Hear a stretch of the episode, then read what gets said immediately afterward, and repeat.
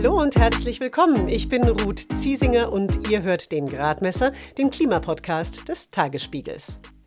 Es gab ja mal den politischen Ansatz zu sagen, Digital First, Bedenken Second. Die Technologie steht für sich und ist per se Rechtfertigung. Das ist aus meiner Sicht grober Unfug. Die Digitalisierung ist definitiv die prägende Gestaltungskraft des 21. Jahrhunderts. Wir müssen sie aber für die dringendste Gestaltungsaufgabe des 21. Jahrhunderts nutzen. Und das bedeutet eben Klimaschutz, Ressourcenschutz, Umweltschutz. Stefan Ramesohl vom Wuppertal-Institut war das. Diese besagte Haltung, wir machen etwas und zwar einfach, weil es technisch geht, diese Haltung ist im besten Fall etwas unterkomplex. Sie kann aber auch, wenn es blöd läuft, richtig üble Folgen haben. Manche Silicon Valley-Größen feiern die Disruption, also den radikalen Umbruch, weil es halt geht, ja sogar als Leitprinzip. Wie auf diese Weise digitaler Fortschritt für das Klima zum echten Problem werden kann und wie die Digitalisierung andererseits beim Klimaschutz helfen kann. Darum geht es in dieser Folge rund um Bitcoin, Kryptowährung und Blockchain-Technologie. Später auch im Gespräch mit Stefan Ramesohl. Vorher aber erklärt mein Kollege Oliver Voss vom Tagesspiegel Background Digitalisierung und KI erstmal, was eine Kryptowährung wie der Bitcoin eigentlich genau ist. Ja, Kryptowährungen sind letztlich eine Form von digitalem Geld, was man am Computer, am Smartphone speichert und womit man dann bezahlen kann, anderen Leuten diese Kryptowährung überweisen. Das hat den großen Vorteil, dass man im Prinzip jeder anderen Person, die auch diese Kryptowährung nutzt, in einem anderen Land dieses Geld schicken kann, sich damit austauschen eine Besonderheit dabei ist, dass es eben keine zentrale Instanz gibt, wie etwa Banken, Staaten oder Unternehmen, die dort dazwischen geschaltet sind, sondern es ist eine Art dezentrales System zwischen allen Nutzern dieser jeweiligen Kryptowährung. Ja, und die mit Abstand bekannteste Kryptowährung ist eben der Bitcoin. Vor allem, weil es den Bitcoin zwar erst seit wenigen Jahren überhaupt gibt, er aber in dieser Zeit extremst an Wert gewonnen hat. Das hat einige wenige Menschen sehr, sehr reich gemacht und versetzt viele, viele andere in Goldgräberstimmung, was den Bitcoin-Wert noch weiter in die Höhe treibt. Damit ihr euch das besser vorstellen könnt, vor elf Jahren kostete ein Bitcoin einen US-Dollar. Heute, exakt am 17. Februar, bekommt man für einen Bitcoin mehr als 42.000 US-Dollar. Nicht schlecht, was? Und das technische System hinter diesem virtuellen Goldrausch ist eben die Blockchain. Es ist eine äh, dezentrale Datenbank, die im Kern bei allen Nutzern auf den Geräten liegt und wo alle Transaktionen gespeichert werden und damit sichergestellt wird, dass die Bezahlungen stattgefunden haben, dass der, der sagt, er hat so und so viel von dieser Kryptowährung, die das tatsächlich auch noch hat, ähm, und damit sichergestellt wird, dass trotz dieser fehlenden zentralen Instanz das System funktioniert. Um diese ganzen Transaktionen und Informationen in der Blockchain zu speichern, braucht das Bitcoin-Netzwerk viel Energie. Und mit jedem weiteren Bitcoin wird diese Menge größer. Was noch dazu kommt, sagt Oliver Voss. Es werden Rechnungen durchgeführt und diese Transaktionen gespeichert. Und damit das wirklich sicher ist, gibt es komplexe Aufgaben, die nur mit relativ viel Rechenleistung und auch mit steigender Rechenleistung erfüllt werden können. Also müssen halt mathematische Aufgaben gelöst werden. Und als Belohnung bekommt derjenige, der diese Aufgaben löst, neue Bitcoins als Beispiel. Dadurch entstehen immer mehr Bitcoins. Dadurch steigt aber auch der Schwierigkeitsgrad der Rechenaufgaben, sodass allein deswegen schon immer mehr Energie und, und Computerleistung nötig ist, um diese Aufgaben zu lösen. Das Netzwerk wird größer, die Transaktionen werden größer und dadurch steigt einfach der Strombedarf immer mehr. Ganz am Anfang konnte man noch mit einem herkömmlichen Computer möglicherweise daran mitmachen, versuchen, diese Aufgaben zu lösen und Bitcoins zu bekommen. Inzwischen braucht man riesige Rechenzentren, die dann auch oft dort stehen, wo der Strom billig ist, weil man nur dann eine Chance hat, überhaupt diese Aufgaben noch zu lösen und neue Bitcoins zu bekommen. Und dadurch, ja, verbraucht das ganze System inzwischen mehr Strom als ganze Länder. Und das ist natürlich ein Problem und auch ein Kritikpunkt. Im vergangenen Jahr hat allein das Bitcoin-Netzwerk laut Cambridge University 130 Terawattstunden Energie verbraucht. Das ist mehr als die Niederlande. Die Nummer zwei in der Kryptofamilie Ether verbrauchte etwa 57 Terawattstunden, also etwa so viel wie die Schweiz. Interessanterweise hat China nun die Reißleine gezogen und das Mining, das Schürfen von Bitcoins, verboten. Weil der Strom zu kostbar ist und weil Klimaziele nicht einzuhalten sind, wenn Kohlekraftwerke für das Schürfen von Kryptowährungen laufen. Viele Bitcoin-Miner sind von China übrigens dann in die USA weitergezogen. Warum die Blockchain-Technik aber durchaus auch beim Klimaschutz helfen kann, das erfahren wir jetzt gleich von Stefan Ramesohl. Wie geht es weiter mit der Europäischen Union? Präsidentschaftswahlen in den USA, EU-Parlamentswahlen, geopolitische Krisen und wirtschaftliche Schwierigkeiten. Wir suchen Lösungen für diese Herausforderungen. Am 19. und 20. März auf der digitalen Europakonferenz von Handelsblatt, Die Zeit, Tagesspiegel und Wirtschaftswoche. Über die Zukunft Europas sprechen wir mit Bundeskanzler Olaf Scholz, Wirtschaftsminister Robert Habeck und vielen mehr. Kostenlose Anmeldung unter europe20xx.de.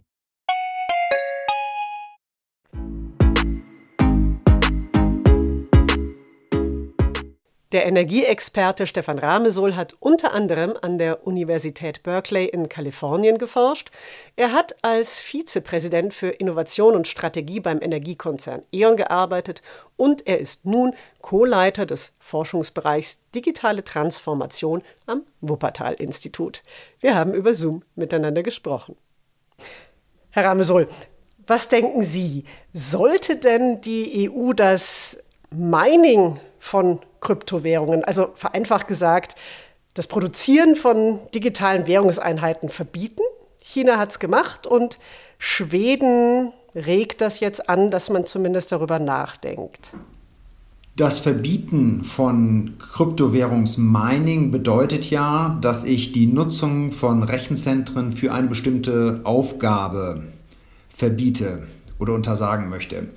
Ich glaube, hier muss man differenzierter schauen weil Kryptowährungen grundsätzlich ja eine Innovation sind, die bestimmte Transaktionen im digitalen Raum abbilden kann. Und äh, manche dieser Anwendungsfälle können durchaus auch Nutzen stiften. Das heißt, die Frage wäre aus meiner Sicht genauer zu schauen, welche Kryptowährung konkret mit welcher Technologie und mit welchem Umweltaufwand verbunden ist. Und dann diejenigen Verfahren zu reglementieren, die besonders energieintensiv und damit auch besonders CO2-intensiv sind. Wir haben bei den Kryptowährungen äh, schlicht unterschiedliche Ansätze. Das bekannteste ist der Bitcoin. Das ist ja der Start der ganzen Blockchain-Geschichte gewesen. Und der Bitcoin ver äh, verwendet einen, eine Technologie, einen Mechanismus, der heißt schon Proof of Work. Das heißt, er beruht auf Arbeit möglichst viel Rechenarbeit, um das Netzwerk abzusichern. Und möglichst viel Rechenarbeit bedeutet schlichtweg auch möglichst viel Energieverbrauch. Da gibt es mittlerweile viele andere Ansätze. Das heißt, es gibt Kryptowährungen, die schlicht eine andere Technologie verwenden und mit einem Bruchteil des Energieverbrauchs auskommen. Hier muss man also sehr genau hinschauen. Ja, vielleicht können Sie ja das auch einfach gleich noch mal bisschen genauer ausführen, wie man eben zum Beispiel Vorteile einer Kryptowährung beibehalten kann, aber eben Nachteile wie diesen immensen Energieverbrauch. Also ich glaube, der Bitcoin hat im vergangenen Jahr allein so viel Strom verbraucht, wie es quasi einem Viertel des deutschen Stromverbrauchs entsprechen würde. Also wie man solche Nachteile dann eben aber auch verhindern kann. Also nochmal, dafür sollte man sich äh, eine Kryptowährung und die dahinterliegende Blockchain nochmal kurz genauer anschauen. Die Blockchain ist ja ein Konzept, was ermöglicht, dass viele, viele Menschen, viele, viele Teilnehmer, Teilnehmerinnen an einem Netzwerk teilnehmen können, ohne sich gegenseitig zu kennen. Diese komplette Dezentralität, wo sich das Netzwerk selber organisiert, ohne dass ich eine zentrale Instanz habe, die über allem wacht, Das ist die Philosophie der Blockchain von Beginn an und das ist die Philosophie des Bitcoins. Damit in einem solchen Netzwerk kein Unfug geschieht, keine Manipulationen stattfinden können, muss ich dieses Netzwerk sichern und dafür gab es zu Beginn die Idee eben jenes Mechanismus des Proof of Work. Das heißt, ich löse Rechenrätsel, ganz grob gesprochen, und diese Rechenrätsel, die Ergebnisse sind bei allen Teilnehmern auf dem Netzwerk verteilt. Und um diese Information, diesen Informationsstatus zu manipulieren, müsste ich im großen Maßstab in dem ganzen Rechen, äh, in dem ganzen Netzwerk diese Werte verändern und nochmal ganz viele Rechenrätsel lösen. Das ist schlichtweg ein Aufwand, der ist nicht machbar und deswegen schützt dieser große Rechenaufwand äh, das Netzwerk. Die gleiche Funktion kann ich auch erreichen, indem ich die gegenseitige Bestätigung, dass eine Information in einer solchen Blockchain korrekt ist, anders organisiere. Da gibt es jetzt verschiedenste Verfahren, da will ich gar nicht ins technische Detail gehen, aber äh, diese Verfahren brauchen eben nicht den Rechenaufwand als Prinzip, sondern teilweise eine gegenseitige Bestätigung. Es gibt auch Blockchain-Anwendungen, die sind gar nicht darauf angewiesen, so stark dezentral organisiert zu werden. In Summe können wir beobachten, dass der ganze Bereich der Blockchain-Technologien sehr dynamisch ist. Da passiert unglaublich viel Entwicklung, sehr viele neue Ideen kommen auf den Markt und wir sehen, dass in den letzten Jahren, so ab 2015, immer mehr alternative Verfahren auch angewendet werden, also Verfahren der sogenannten zweiten oder dritten Generation. Und die sind schlicht sehr viel energieeffizienter als die Verfahren der ersten Generation, für den der Bitcoin steht. Ich würde da auch gerne auf dieses breitere Feld der Blockchain-Technologie gerne auch mit Ihnen gleich zu sprechen kommen. Jetzt würde ich gerne noch mal kurz einen Schritt zurückgehen äh, und auch noch beim Bitcoin bleiben, denn ein weiterer Kritikpunkt, der da ganz oft geäußert wird, neben diesem immens hohen Energieverbrauch, ist der Elektroschrott, der dabei ansteht und anfällt beim Mining. Können Sie erklären, woher der eigentlich kommt und ob der sich denn möglicherweise aber eben auch verhindern ließe? Die Umweltwirkungen der Kryptowährung oder der Digitalisierung sogar im Ganzen umfassen in der Tat nicht nur den Energieverbrauch und die damit verbundenen CO2-Emissionen, sondern auch das, was wir als Hardware bezeichnen. Sprich die Geräte, auf denen die Digitalisierung stattfindet, unsere Rechner im weitesten Sinne und damit natürlich am Ende des Lebenszyklus auch der Elektroschrott. Äh, der Bitcoin, wie gesagt, basiert auf dem Prinzip, Rechenaufgaben zu lösen. Dafür muss ich sehr schnell rechnen. Das heißt, ich brauche sehr, sehr leistungsstarke Rechner. Diese Rechner sind zusammengefasst und das sind die sogenannten Mining-Farmen, in denen viele dieser Rechner stehen, um jetzt diese Rechenaufgaben zu lösen. Ähm, es gibt für diese Aufgaben spezielle Rechnertechnologien, die eigentlich auf dieses Problem hin optimiert sind, aber nicht viel anderes können. Das bedeutet, dass diese Farmen genau das tun, und zwar nur das eine, Bitcoin-Rechenaufgaben lösen und sind dann für nichts anderes mehr zu gebrauchen. Und das ist äh, eine der großen Kritiken an dem Bitcoin-Konzept, weil es so spezialisiert auf diese Rechenaufgaben äh, ausgelöst ist. Die anderen Konzepte haben Nämlich diese beiden Vorteile, dass sie häufig eben weniger Rechenaufwand, sprich Energie brauchen und auf normalen Rechnern, das heißt auf normalen Datencenter-Infrastrukturen laufen können, sodass die dann ganz normal vorher, währenddessen und auch danach weiter genutzt werden können. Das heißt, hier entsteht kein expliziter Elektroschrott, nur mit der Blockchain bezogen, sondern dann sind wir in dem Bereich der ganz normalen Lebenszyklusbilanzen von Rechenzentren, wo wir die bekannten und in Summe weiter natürlich sehr großen Probleme haben, äh, den Elektroschrott zu vermeiden. Aber es ist dann nicht mehr Blockchain-spezifisch, sondern nur der normale Fußabdruck der Digitalisierung.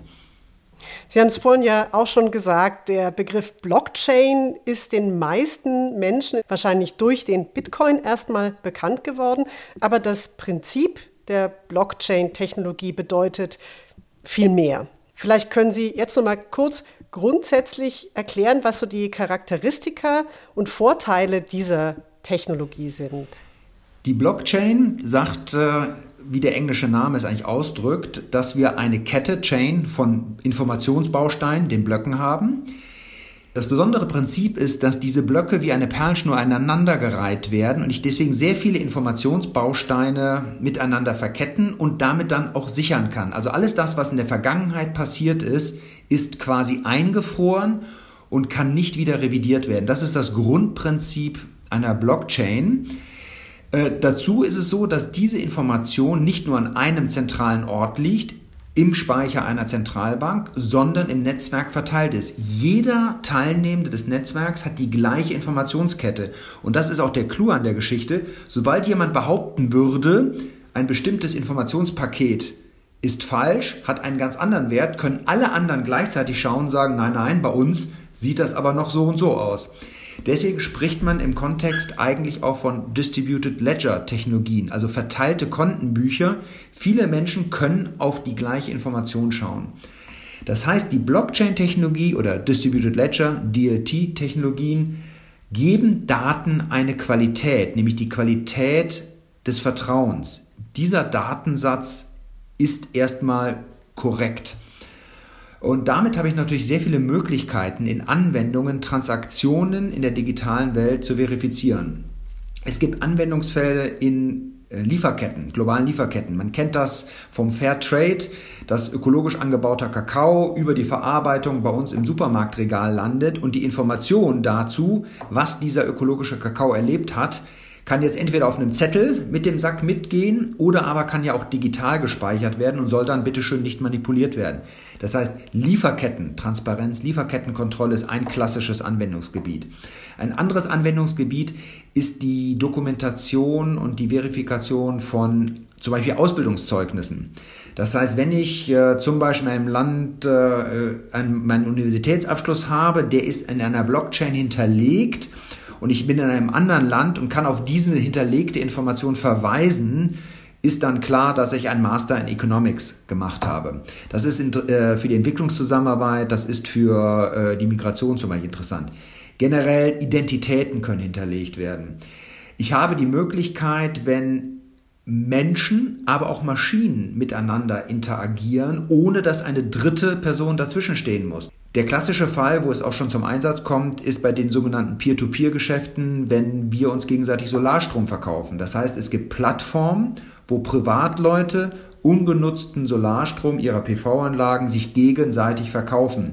Und zwar quasi automatisch, dokumentiert über eine Blockchain. Das kann so weit gehen, dass die Solaranlagen bei mir und ihr Elektroauto miteinander das machen quasi von Maschine zu Maschine.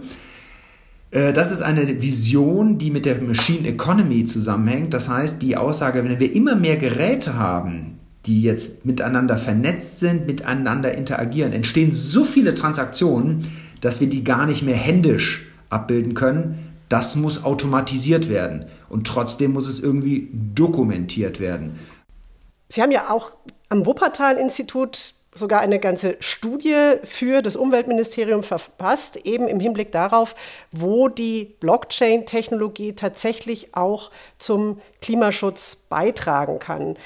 Können Sie da noch ein Stück weit konkreter werden? Gibt es da noch mehr Einsatzmöglichkeiten, wo Sie sagen, da sollte man wirklich intensiv reingehen in diese Form der Technologie und einfach auch mehr fördern beispielsweise? Die Ansatzpunkte liegen immer da, wie gesagt, auf der Hand, wo wir digitale Transaktionen absichern, äh, authentifizieren wollen. Das ist zum einen das ganze Thema Lieferkette, was im globalen Maßstab enorm wichtig ist, weil wir müssen dahin kommen, dass unsere Lieferketten energieeffizient, klimaschonend, ressourceneffizient und sozial gerecht werden. Das ist in einer globalisierten Wirtschaft eminent wichtig. Das muss über den Öko-Kakao, den Öko-Kaffee weit hinausgehen. Ein Riesenfeld, was für sowohl für den Klimaschutz wie für die Kreislaufwirtschaft wichtig ist. Zweitens, wir haben die Notwendigkeit, ähm, tatsächlich auch Werte zu schaffen. Wir können zum Beispiel über Energiezertifikate nachdenken. Das heißt, das Zertifikat, dass bestimmte Strommengen tatsächlich regional oder ökologisch produziert worden sind oder Emissionsminderungsmaßnahmen zertifiziert werden und damit handelbar werden. Das heißt, der Austausch, der Handel von Energieeinsparungen, von Energieproduktion, von CO2-Einsparungen braucht irgendeine Art von Zertifikat, da helfen Blockchains. Drittens, wenn wir in eine intelligente Energiewelt gehen, das hat das Beispiel habe ich eben schon angesprochen, haben wir immer mehr vernetzte Gegenstände, Solaranlagen, Windräder, Trafos in unseren intelligenten Netzen, Autos. Das heißt, all diese äh, Interaktionen können mit der Blockchain oder mit Blockchain-Technologien gestaltet werden. Man kann diesen Maschinen bestimmte Identitäten geben und man kann sie dann miteinander interagieren lassen. Verschiedenste Ansätze. Das Entscheidende ist, dass für jede dieser Ansätze man sich überlegen muss, was ist das Ziel, welche Akteure müssen miteinander interagieren, was für Regeln können die sich geben, welche Anforderungen haben sie. Und dann stellt man fest, dass viele, wenn nicht die meisten dieser Anforderungen gar keine Blockchain im Sinne eines Bitcoins brauchen. Der Bitcoin, wie gesagt, ist ja dadurch charakterisiert, dass ich mit einem x-beliebigen Rechner auf der Welt eine finanzielle Transaktion tätigen kann und ich nicht weiß, welche Mafia gerade dahinter sitzt, welcher Betrüger mir gerade ans Leder will und, und, und. Das ist eine bestimmte Qualität. Aber viele der Anwendungsfälle, die ich gerade beschrieben habe, brauchen das gar nicht. Und das ist der entscheidende Punkt und das war auch die wesentliche Botschaft an das Umweltministerium. Die Technologie prüfen, wo sie angewendet werden kann, aber dann schauen, was ist das, was der Anwendungsfall von der Technologie erfordert und dann die möglichst grünste, sprich energieeffizienteste Lösung wählen. Und da gibt es mittlerweile, wie gesagt, sehr, sehr viele neue Ansätze, die das ohne großen Energieaufwand realisieren können. Kann man da noch so ein bisschen ins Detail gehen, eben im Blick darauf, welche Technologie wäre denn sinnvoll und wie kann man dazu da Sorge tragen, dass sich die dann aber auch durchsetzt? Also ganz grob lässt sich das über den Charakter des äh, sogenannten Validierungsmechanismus, des Konsensmechanismus ähm, beschreiben. Ich hatte das eben erwähnt, äh, Proof of Work, also Sicherheit durch Arbeit, durch Rechenleistung ist das Urprinzip. Mittlerweile gibt es Verfahren, die sich Proof of Stake nennen. Das bedeutet, dass Netzwerkmitglieder sich gegenseitig bestätigen, dass die Information korrekt ist und mit ihren hinterlegten Anteilen an dem Netzwerk, ihren Stakes, dafür garantieren. Und dahinter steht die schlichte äh, Erwartung, dass jemand, der viel investiert hat, auch viel verlieren kann und deswegen ein hohes Interesse daran hat, dass das Netzwerk korrekt ist und nicht korrumpiert ist. Es gibt aber auch Prinzipien, die noch schlanker sind und noch einfacher funktionieren. Aussage ist, da ist viel Musik drin, da ist sehr viel Bewegung drin und das, was an modernen Blockchains Chains mittlerweile gestaltet wird, ist in der Regel auch energieeffizient.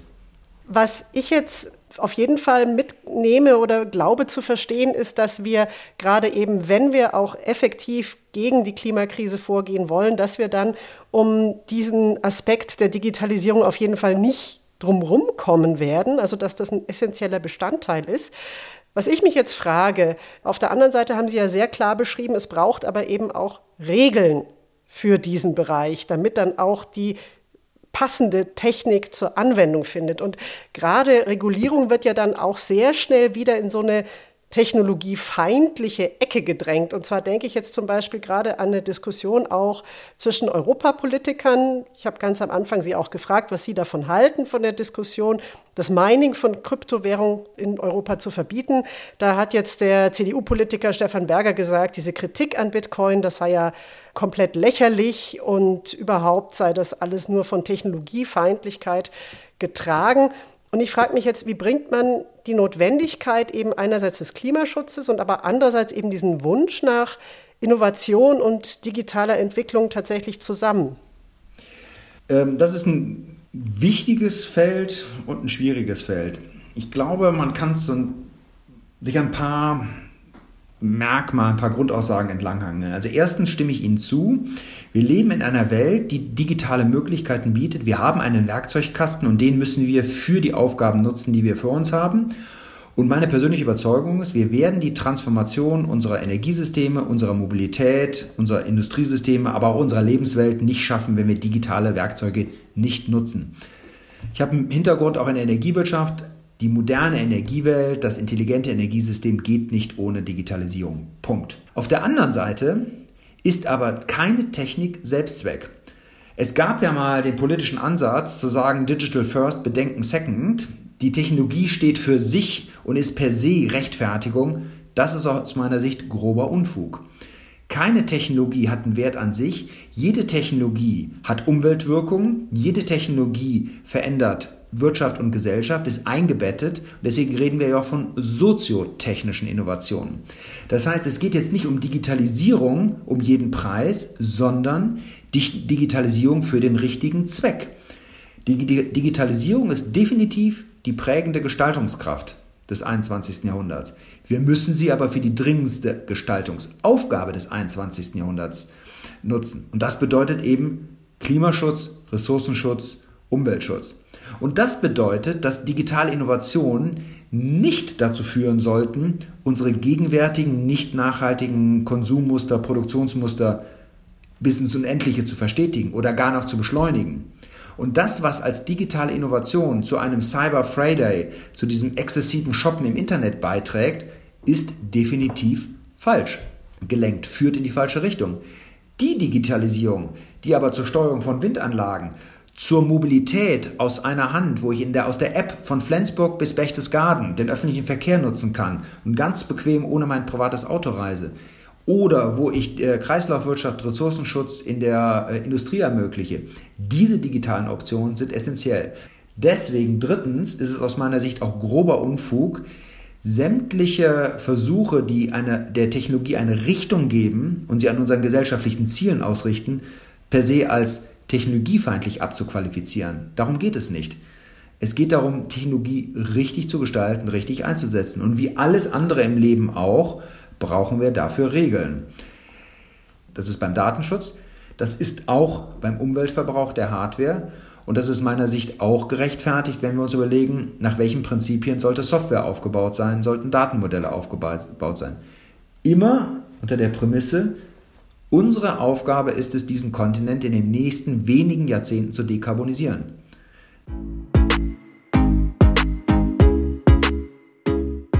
Stefan Ramesohl war das. Inzwischen wird ja viel über nachhaltige Investitionen diskutiert. Es wäre auf jeden Fall gut, wenn dann die Frage, ob Kryptowährung wirklich ins Portfolio soll, auch ernst genommen würde. Die Klimakrise ist halt unser existenzielles Problem.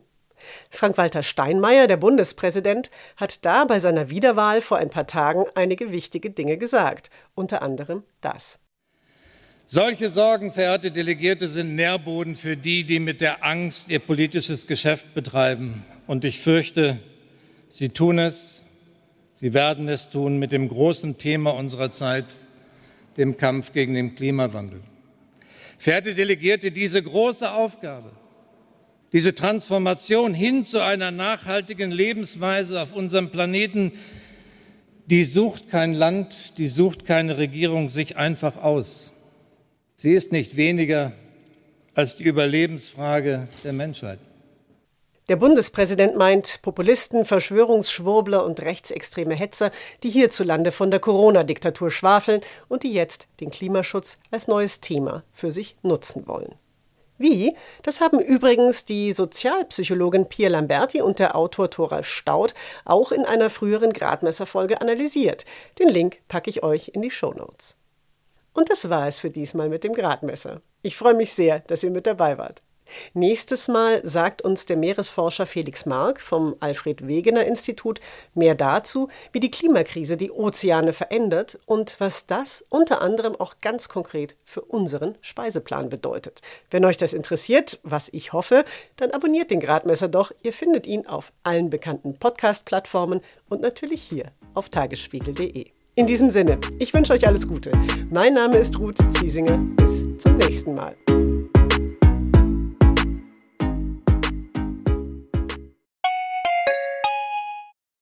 Wie geht es weiter mit der Europäischen Union? Präsidentschaftswahlen in den USA, EU-Parlamentswahlen, geopolitische Krisen und wirtschaftliche Schwierigkeiten. Wir suchen Lösungen für diese Herausforderungen. Am 19. und 20. März auf der digitalen Europakonferenz von Handelsblatt, Die Zeit, Tagesspiegel und Wirtschaftswoche. Über die Zukunft Europas sprechen wir mit Bundeskanzler Olaf Scholz, Wirtschaftsminister Robert Habeck und vielen mehr. Kostenlose Anmeldung unter europe20xx.de.